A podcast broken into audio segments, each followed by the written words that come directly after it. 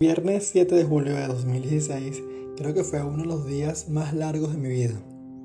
Pasé el día trabajando de forma presencial como hasta las 12 más o menos, pero mi cabeza estaba en otra parte. Esa noche, a las 7 pm, haría mi primera presentación de stand-up comedy. Esa actividad era una graduación. Pertenecía a, uno de los talleres de Reuben Morales, comediante y escritor venezolano. Éramos unas 30 personas que por primera vez nos pararíamos en tarima. Todo el proceso de preparación duró unas 7 semanas. Nos reuníamos todos los lunes cerca de 3 horas. Incluso recuerdo que para inscribirme había pedido un préstamo en el trabajo. Las rutinas eran cortas, no más de 5 minutos, y había temas que para todos los gustos. había gente que hablaba de gordos, de terroristas, de juegos, había juegos de palabras, temas sexuales y demás.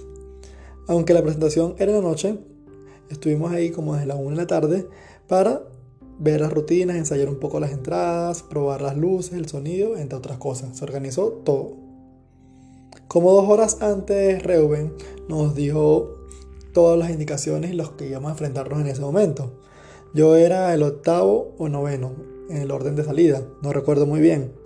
Mi rutina no era de las más fuertes y de por sí yo no confiaba mucho en mí. A eso de las 6 de la tarde, debido a que normalmente atropello mi pronunciación y a veces ni se me entiende, empecé a practicar con un lápiz en la boca. Caminaba de un lado a otro. Todos estábamos nerviosos, uno más que otros obviamente. Llegó las 7 de la noche.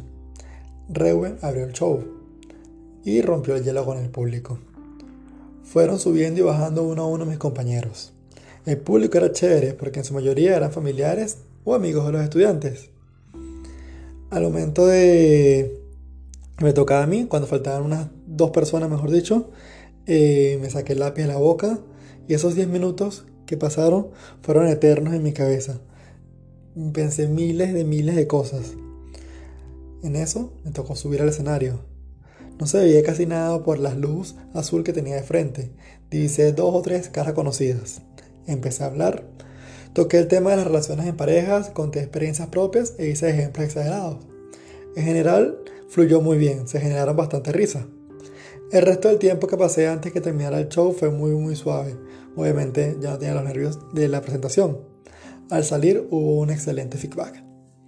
Las dos presentaciones siguientes los días sábados y domingos de ese fin de semana también estuvieron llenas de nervios, pero nunca, nunca como la primera vez. ¿Qué enseñanza tenemos de esta historia? Retarse a hacer algo nuevo da miedo y en general genera muchas dudas. Es mejor hacer las cosas que quedarse pensando en qué hubiese pasado si. Número 2.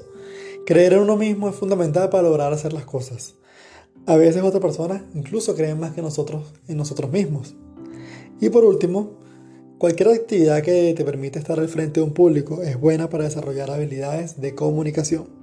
Gracias por escuchar hasta el día de mañana.